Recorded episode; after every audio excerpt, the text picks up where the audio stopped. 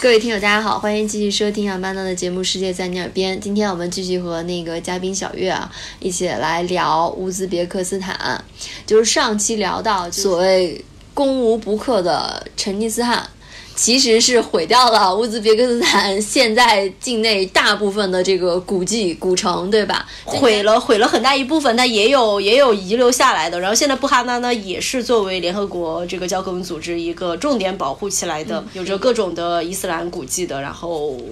花样的清真寺，以及当时的是哪一个哪一个韩国他们自己的城堡，嗯，以及有后来在。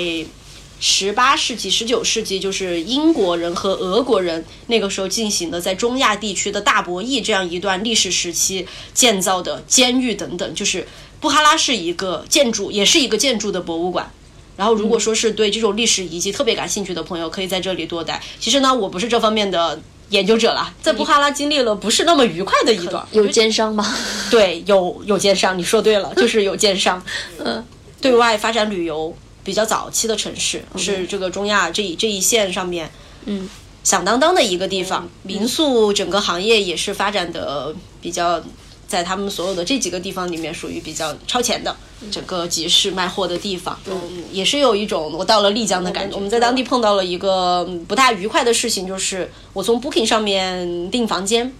当时就选了一个，它叫做在伊斯兰的神学院 里面建筑改造的这个旅社，嗯哼，因为是一个历史遗迹，所以我就选了这样的一个有特色的住处。嗯当天是坐了六七个小时的路上的这个这个车才到当地，突突车，出这种本地出租车啊，就是他们本地司机自己开的这个自家的车，然后六七个小时，对，六七个小时从西瓦。到布哈拉这个地方，然后我们是五个人，嗯、我们分头坐嘛，两个人一台车，三个人一台车这样子坐的。到了当地之后呢，就前面两个人先到，后面三个人再到。就等到后面三个人到的时候就，就就说我们今天的房间呢已经超员了，我们已经超员了，没有了。但是你们要交，就是按 Booking 上面的钱交了。我说我们，我说我们已经给你安排了别的住处了。嗯、我们当时累得要死，就是一脸懵逼的，嗯、而且语言还还很不通，嗯、说着我基本上快听不懂的英语。对，不是我们订的房间，去了价格明显更低的地方。因为我后来是问第二家的，发现他收了我将近一百二十美金，但是下面那个人他只给了下面那个地方六十美金，所以从中间吃了六十美金的差价。因为我发现后来还有其他人也遇到同样的事情，不断的被坑，对，不断的被坑，就到了地方说我没有房间了，然后然后让你到另外一个地方去，就等于那些地方可能比如说它的那个知名度不够啊，对，条件不好，他要借着他的这个东西给他分销一些，其实就是分销，就就拿拿是的，他就抽中间的这个百分之五十的这个抽成，太高了，就是很高的抽成。哎，那去的那个地方还在你说的这个神神学院里，就不在了呀，他就不再是那个神学院的那个旅社，其实就是拿这个打招。啊对对，就后面的游客还是会反反复复碰到这样的事情。那你 Booking 能不能够有一些？因为中间就具体的细节就不说了，中间有各种猫腻的地方，就它其实是利用了 Booking 的那个操作规则去改订单啊，然后怎么怎么样。哦而且后面我我为了证明我真的去过这个地方，我还找了一堆证据，因为当时又没有留下任何凭证。他们对这个要说说一下，在乌兹别克斯坦的呃金融小票都留，金融交通。和通信、通讯体系其实都是很落后的，呃，金融这一块就是一路上我们都得找地方换钱，用不了信用卡，用不了信用卡，嗯，给了这些钱从来没有给过收据，他们只有一个凭证，嗯、叫做入住登记卡，这个是他们国家要求的，就是你每到一个地方，你需要在那个地方那个那个旅馆给你开一个，我今天晚上入住了这这这这这这几个人啊这样的一个凭证、嗯、，OK，我只能提供这个东西，嗯。但是房房费多少钱什么，他也没有收据，对，都没有。然后你也没法刷卡，然后你一路上，我们带我们带过去的美金，花着花着就花完了呀，就就你得找地方换成当地币，一美刀等于八千四百 som，那就是一摞钱。每天我都在数那个到底几个零，哎，到你是不是到了那种人生理想状态，睡醒了就躺着数钱？ 你会，你一定会数的手抽筋儿的，就是你最后是被这个数钱的事情弄得烦不胜烦。因为你的钱很快也就用没了，用没了你又要拿一张一百美刀的，然后找找找地方去把它划开，而且人家是叫做不能够你不能够当着人的面去这样交易美元，这他们的好像是一个规定。然后你得你得找人家什么地方能够咱们换换美元啊？就是私下有很多地儿可以换汇是吗？对对但可以是的官方有吗？就比如说官方也有，但是就说你你你你你公开是不能够用美元去进行交易的，就是说我今天我我就你你就收我美元吧，你不能让大家都看到我们两个在那儿交易美元。 OK。哎，那它这个就是不停的不同的地方换汇，是不是也有汇率差呢？会有一些汇率差，就是你去找他，可能哎，你就你就图个方便啦，都就就少少换一点出来。其实我们虽然说从你拿你的手手机汇率软件查出来是一比八千四，但你实际上可能只换得到一比八千或者一比八千二，就少少拿一点钱这样子。嗯，那你就一路上一路上都得换钱，就是他们出门说我们出门都不能带小包的，你的手包你是肯定小钱包是放不下我们的钱的，都是背一个 那种挎就差包拿麻袋了，就是挎包。然后，然后餐馆儿好一点的餐馆，那个给小费都不是给一 个，你知道我们给小费拿一个托盘儿或者夹子，夹子是吗嗯托盘儿夹子就完了嘛。人家是放个盒子，开始我想，我操，为什么这个盒子是几个意思了？里面又没有东西，他到底放什么？后来发现哦，小费是一沓一沓给的。好霸气啊！终于体会到了那种出手阔绰的感觉，是吗？他一们摞国一摞家的二零一八年的通货膨胀率是百分之十四点四。啊，你还说了一个就是交通，就是突突对吧？一路就对颠颠过来的，一路一路颠过来。我们嗯我们去的时候，我们一下车，然后当时订了一个还不错的一个一个大一点的这个商务车，因为我们一一堆人嘛，五个人，还有带箱子。然后司机就非常热情洋溢的给我们介绍起他们国家的，因为看这放眼望去，这车都长得千奇百怪的，是吧对，千奇百怪的，然后白车比较多，然后一看呢，好像都一样的标，都是雪佛兰，不知道以为到美国了是吗？那美国也不可能满街都是都是都是雪佛兰对吧？嗯然后司机很戏谑的跟我们讲，我们国家百分之九十以上的车都是雪佛兰。嗯，然后经历了三个阶段。第一个阶段呢是这个前苏联时期，其实乌兹别克是没有，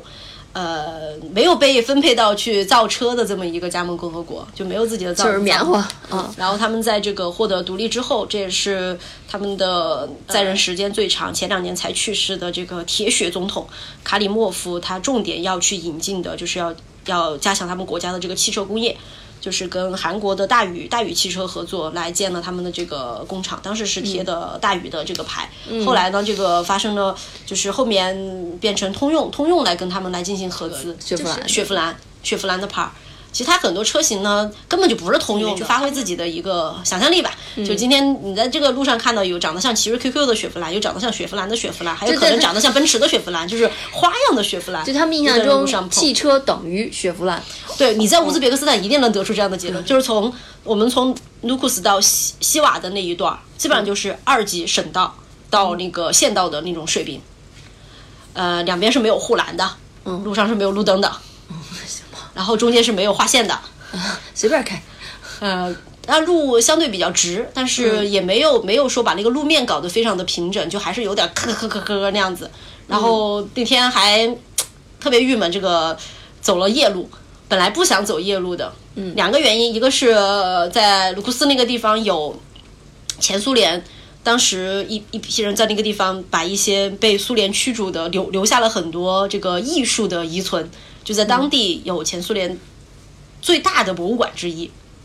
嗯所以我们赶着要去看博物馆，这个浪费了点时间。第二个浪费时间的点呢，是当地的司机全都是滴滴司机和闪送员，就是靠他们的手手机网络。嗯，一路上，你说拉我们几个人就拉我们几个人吧，他还接了很多别的单，给人送信啊，然后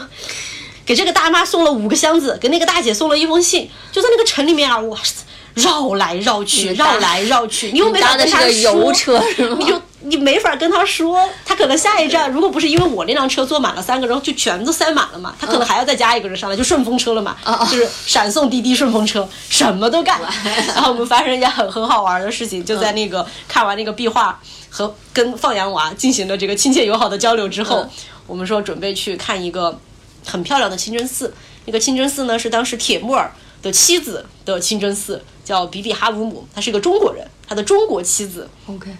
这名儿是后改的吗？后改的，五个人后改的，是不是我人不要这名儿？嗯，去看那个清真寺，嗯，但也没看明白，因为手机信号也不好，对，那个地方手手机信号也不不是那么的，不是那么的通畅，也没看清楚这两个地儿到底相距多远。后来发现可能也就两公里吧，就应该走也能走到的一两公里。嗯但我们就想，打个那那就打个车吧。嗯，然后我们的吉尔吉斯斯坦小哥就就跑去薅了一辆雪佛兰过来，然后一个一个个子大大的大叔坐着一辆可能也就小款的，比克鲁兹还比真的雪佛兰克鲁兹还要小一点的雪佛兰，嗯就开着过来，然后看了一下我们这边六个人呢，当时六个人呢，嗯，两个男生四个女生，嗯，加那个司机就是七个人，七个人然后说没问题，都能坐下。我天，是顶棚上也坐了吗？ 哎呦前面装两个大个子男生，嗯，后面就叠着把我们剩下的五个人 坐腿上给叠在了后面。当最后一个人叠进去的时候，一拧，啪叽熄火了。啊，超载了 吗？然后前面两个就心态特别好，嗯，熄火了下来推呗。那么热的天，那那那个日退了照两公里吗。没推两公里就吭哧吭哧在那个路上推呀、推，推着推着以为可以给这个车助推力，然后跳到车上发现抗击还是还是熄火不行，如此反复了五六七八遍吧。嗯，然后大哥发还现挺执着的。大哥挺执着的，大家已经满头大汗了，然后问我们感觉如何，我说 feel guilty 呀、妈呀，这个多有 这这简简直了！我坐在后排屁事儿不干，被人推车，莫名其妙的说好像也没别的办法了，那就把车弃了吧。然后他们就把车推到到一个斜的缓坡，然后推到路边上就停下来了，说大家下车吧。他说就把就把车一关，然后那个开车的大大哥说没关系，就放这里，再找人来修。然后我们就然后呢他又给我们找了一辆车，哦，说你们坐上这辆车走吧，他自己就回去了。那个车就被那被真的是被坐坏的雪佛兰就放在路边，就就稀释有我还以多为大。让你们徒步过去呢。 结果坐上车开了嗯四百里四百米就到了， 说早知道这么近，干嘛要坐坏人家一辆车？这大哥知不知道这地儿在哪儿啊？ 哎，那我想问，就是你信号这么不好，在当地用不用到导航，用不用到一些联系方式啊？用得到 啊！我刚刚说那个在鲁库斯那儿，我其实是看着那个小哥在闪送各种东西的过程中，发现我开着 Google 地图，嗯这个光标就在那个城里面滋绕来绕去。行了，但他很多地很多时候就是真没信号，真发不出去东西，真查不到东西，你只能够就就忍了。咸海那段是彻底没有信号，就想都不用想，就在城市心里面也很也很轻松。但你知道你自己完全没信号的反时候正，与世隔绝吧。是个 很爽的心情，没有人能够找到你。而且他们的手手机嘛，现在到用啥牌子的手机？小米啊，有可能有看到啊我知道啊，谁谁谁太厉害牛了牛牛一点，我倒没有太仔细看了，有看到有多少用用华为的，反正就各种各种比较。普遍用一点的，就是相对中低端的这样子的智能手机，因为他们真的都非常爱拍照，遍地都是 小朋友拿着一堆自拍杆儿，然后就对着我们就过来，可以给你拍照吗？噗后来就不都不用问了，直接过来。噗就是反正那时光过得也很慢，他们也不着急，这事儿反正干了，今天也就是干了，对吧？他也没有别的事儿着急那种。就是就是心这种还是挺外卖外卖真的是对很礼貌、很热情好客。嗯，就乌兹别克人是他们各地就是大家都有口皆碑的，叫做有教养、有礼貌的一个国家的人。哦，真的。对，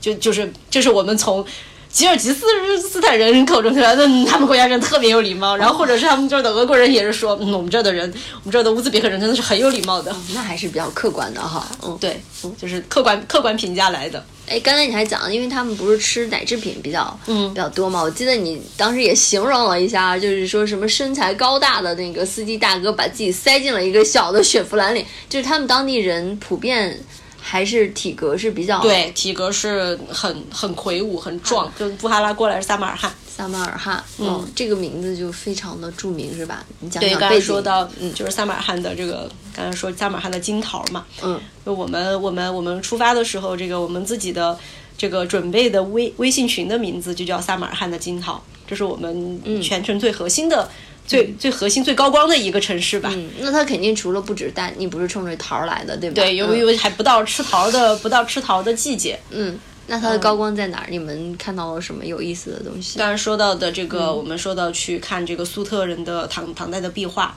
因为它的萨马罕这个地方汇集了太多这个层层叠叠的东西了，它就是一本活的这种对，活哦文化的，真的是活的历史书。嗯，对，然后本地呢，也是我们从就这个我们整个这一路上，你能感受到色彩的变化。前面土褐色黄沙漫天过来。嗯到撒马罕的时候，真的感觉进入到了一片绿洲。就虽然你还是能感受到它的沙漠的气候，但是整个眼前的葱郁的绿色变多了，然后整个城市给人感觉非常的干净舒服。嗯然后在铁木尔的有铁木尔塑像的这个广场上面往向往前面望是铁木尔，铁木尔大帝跟他家族、他的后人、儿子、孙孙孙子以及一些重要的大臣的他们整个的这样的陵墓，就当去得到的时候是在夕阳西下的时候，整个城市那个列车开进去的时候真的是洒满金光的，开进了一座绿洲。嗯非常的非常的宜人舒服。我们有一天吃饭到一个叫做萨马尔罕大饭店的地方，这个大饭店呢，就是凡是去这儿的人，就是一个地标地标式的饭店，是我们的吉尔吉斯斯坦朋友带我们去的，他自己考察了萨马尔罕的各种，说这个这个店一定要一定要去，然后里面就汇集了各个国家，包括他们本国家以内的各个城市，到这里去去去做生意，然后去玩儿，去各种的人。然后我们就在这个大饭店里面，它下面是一一大片大家敞着吃饭，然后有一个舞池，大家都在那儿去跳舞。所以这是撒马尔罕的一个社交的中心。嗯，对，晚上大家一起去一起去玩的这样的一个中心。然后我们在那儿坐下来，我们在一个小包间里面坐着吃饭，吃饭了外面就有一个长得很漂亮的小姑娘，特别好奇看着我们，因为我们这里面又有又有西方面孔，又有中国黄黄种人面孔，又有他们那个就是蒙蒙蒙古人的这种面孔的，大家混在一起，她很好奇，小姑娘就看我们，看我们在里面，她又想进来，又欲言又止。然后我们一开始我是在给她，我给她拍照，就就有点玩捉迷藏的感觉，就我镜头一伸过去，她就嗯笑着就就就跳开了。嗯，他们说那干脆把她请进来吧，她这么好奇，多大一个小女孩啊？就六六七岁吧，嗯，然后就把她请进来，请进来坐在我们这儿。我们当时换了四五种语言跟她说，是她到底懂哪一种语言，嗯，结果呢？特别有意思。我们的这个阿泰，就吉尔吉斯斯坦小哥，嗯他自己呢是他们的官方语言是俄语嘛，对吧？嗯因为他也是生在应该基本这几个国家都可以对通用对，他们通用俄语。但是因为萨马尔罕饭店里面可能还有外国人呢，所以跟他说俄语，发现他听不懂 啊，他就他就不是中亚中亚这几个国家的人嘛。嗯。然后阿泰他自己会俄文，然后会他们吉尔吉斯斯坦语，然后会他大学的时候先学了法语，又学了英语，然后在这个澳洲人的公司里面工作，所以他这几门语言都很好。然后他当时在中学的时候是突突厥就土耳其人开的学校里面，所以他就学了一些土耳其语，天才啊就混在一起，都试了一遍，都结试了果一都没遍听懂都试了一遍，发现小姑娘懂土耳其的，啊她是迪拜人，然后是、哦是是是是土耳其移民，在迪拜的，然后神就拿这个奇啊试懂了，就可以对话了。哇塞，这真的是一种 巴别塔 打通的感觉，可以可以跟他聊了。哎太逗了，他就说他跟他妈妈从迪拜到这边来玩儿，他就觉得就是在那个音音乐那个韵律响的时候，发现他这种嗯跃跃欲试的感觉，而且从他的身形能看出他肯定练过舞蹈。我们耗子同学。嗯然后他就向他伸伸出了手，可以跟我一起跳一支舞吗？小姑娘欣然接受，嗯，然后他们俩就一起到舞池里面，特别开心的跳了一整段舞。所以其实，在我们看来，感觉乌兹别克斯坦是一个很遥远的地方，甚至是一个很荒僻的地方哈。嗯但其实，在这个地方，你反倒看到了一个特别多姿多彩的一个是的，特国际化的这么一个场景。 因为他本来也就算是，其实你要说国际化，他们就是最早最它早最早就的作为交通枢纽，最早就就是一是个那个时候的国际迪拜，对不对？ 化的。其实萨马尔罕最重要的就是最地标式的是叫做雷吉斯坦广场，是十我看是铁木尔的孙子建了其中一座，还有两座就他们遗留下来的最辉煌的这个穆斯林的神学院，伊斯兰神学院。 嗯，就是现在它还在，对，它还是还有人在用是吗？对，还有人在用。然后主要下面呢变变成了集市，就大家你可以在那儿去买各种各样的东西。就每一个神学院，它是进去像那种清修的、苦修的那样子的，对啊，就小是屋一子半神压圣，压一半的世俗，而且贴的这么近。啊它就放在一起嘛。现在就你你进到里面都是各种不同的不同的商店，就这样的一个。整个乌兹别克斯坦真的是最地标的这么一个建筑，其实是你去撒马尔罕一定要去访问的。然后在比比哈鲁姆那边呢，那又是另外一个风格的清真寺，它有做一些修复，然后真的进到里面会发现它是那种建筑是特别棒的音乐厅，就是收音效果特好。别当时他舒服这样做的目的是什么？是为了让诵经就是能够对传递都可以得都更可以传更递清晰。然后就唠了一个唠了一个有被宗教这个的笑话，大大声喧哗， 早上我们这个作为喜欢拍照的人，还是要做一点老法师的事情。其实我平常不不干这些事儿，但是觉得还是应该去看一下雷吉斯坦的日出。去了之后呢，广场上可能也就三五个人，除了我们这边两个摄影师之外，还有一个美国大叔摄影师，别的人就不是就不是拍照的，就手上没有拿相机的。然后他们的这个保安看到了，就问我们一个人十美金上宣礼塔嗯，上不上？我们想，虽然十美金有点贵吧，但是那个上面景色更好是吧？觉得，对，上雷吉斯坦的宣礼塔还是挺有诱惑力的。嗯，这个就跟打个比方，毕竟那个是，毕竟就是雷吉斯坦和伊朗的伊斯法罕、清真寺等等，是世界上最啊嗯最著名的并清驾真齐寺，对齐对驱对的对是吧对，就建筑的瑰宝。然后说那好，十块钱，十十美金一个人上吧，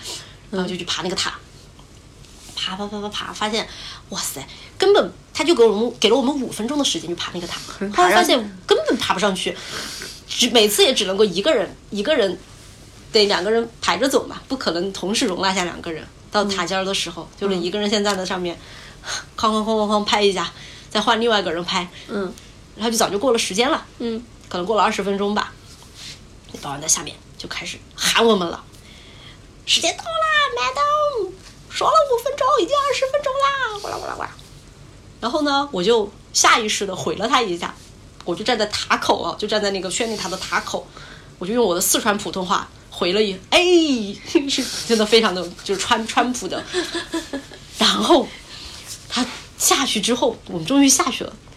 下去之后，他简直对着他旁边那个人哇啦哇啦说，哇，我我我也听不懂他在说什么，madam，哎，全整个广场都能听到，有人宣礼塔。你在上面宣礼了一次是吧？对 好吧，还用的是川普，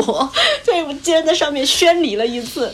就是失是敬失敬啊！ 冒宗教之大不讳。好，当时他们就开玩笑说，这你这个行为叫做叫唤醒了整个撒马尔罕的阿訇。他们前面讲了，他们是一个世俗化进行的比较彻底的这样的地方。呃，女性其实不准你包头巾的，男性也是不能够蓄太长的胡须的。啊，是反过来，是不准的。对，是不准，就是不能够过度的宗教化，因为在前苏联时期，就是当时也哦经进被行了洗很过多，洗过其礼实了也可以说是进行了很多的这个比较高压的对于宗教的进行的高压，然后是强制的去强制啊去除世他们的俗这化些。当然呢，在苏联解体之后，当时留下的很多这个伊斯兰的遗存，大家这些人也都纷纷的冒出来去。继续去宣扬他们的宗教，所以这样的张力一直都是存在的，只是嗯相对来说，他们还是比较世俗化占上风了嘛，对吧？嗯可以这么说吧，从他们的政政治层面，他们的世俗化还是还是进行的比较那什么的，而且他们的他们的伊斯兰教可能跟我们理解的就阿拉伯地区的还是会有一不太些一样。对，毕竟毕竟还是不同不同的这个文化带是一路这样传过来的，已经发生了很多的变化。他们主要是吸收的是这个呃讲究神秘主义这种沉思式的苏菲教派，嗯，比较精精神化一些。但他们的姑娘在外面穿的会比较像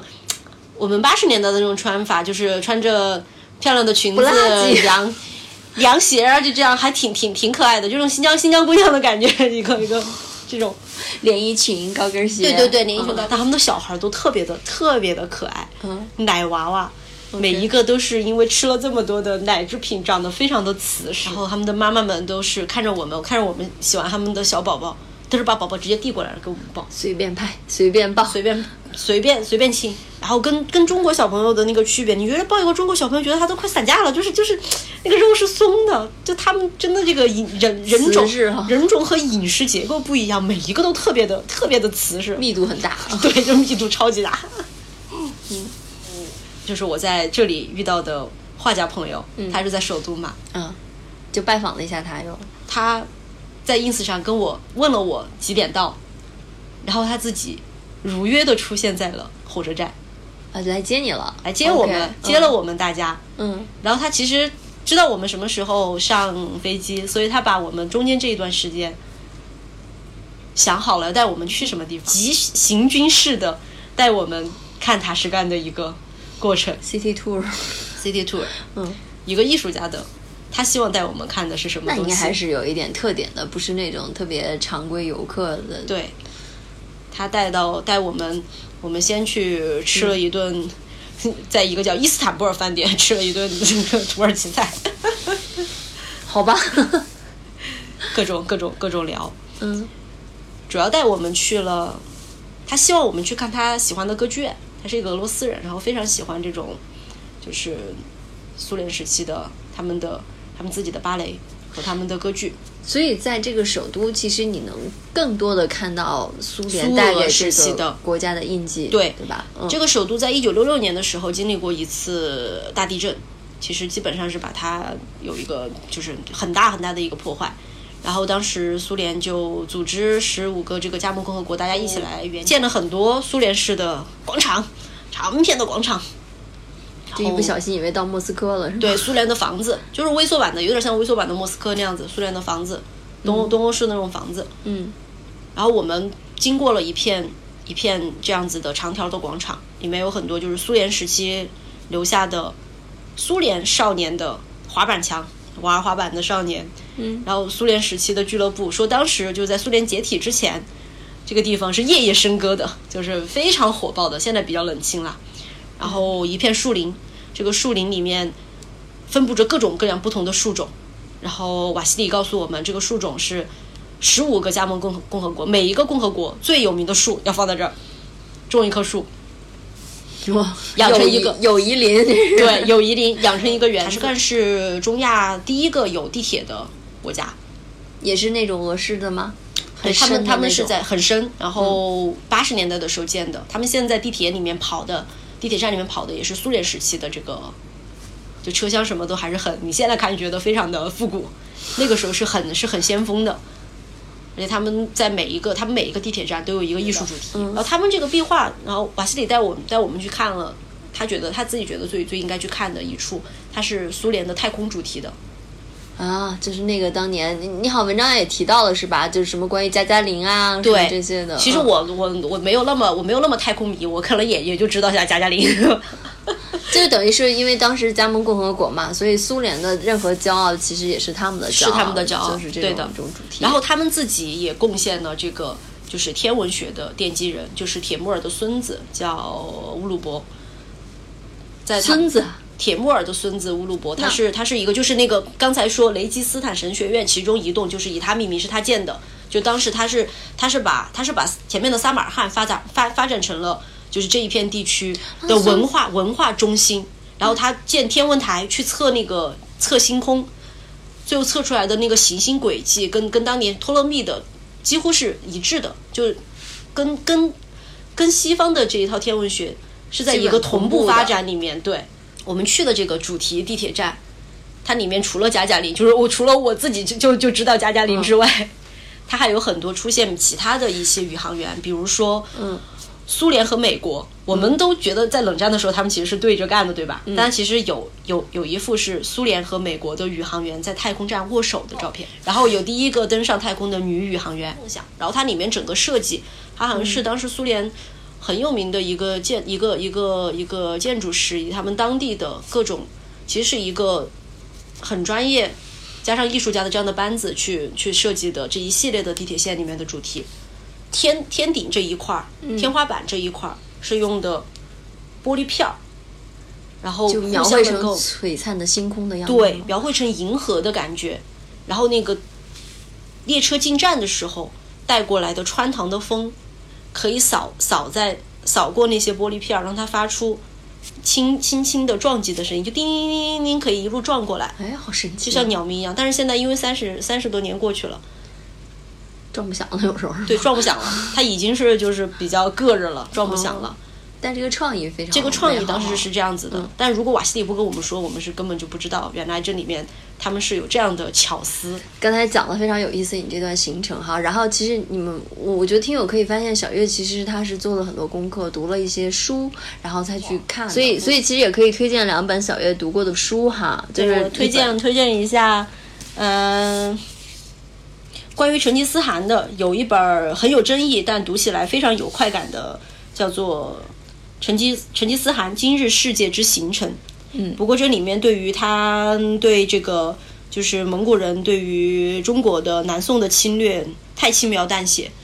呃，会引起很多人的不满适，对不满。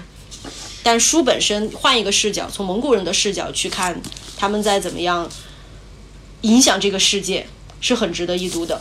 然后另外有一本儿，嗯，台湾的学者王明科写的叫《游牧者的抉择》，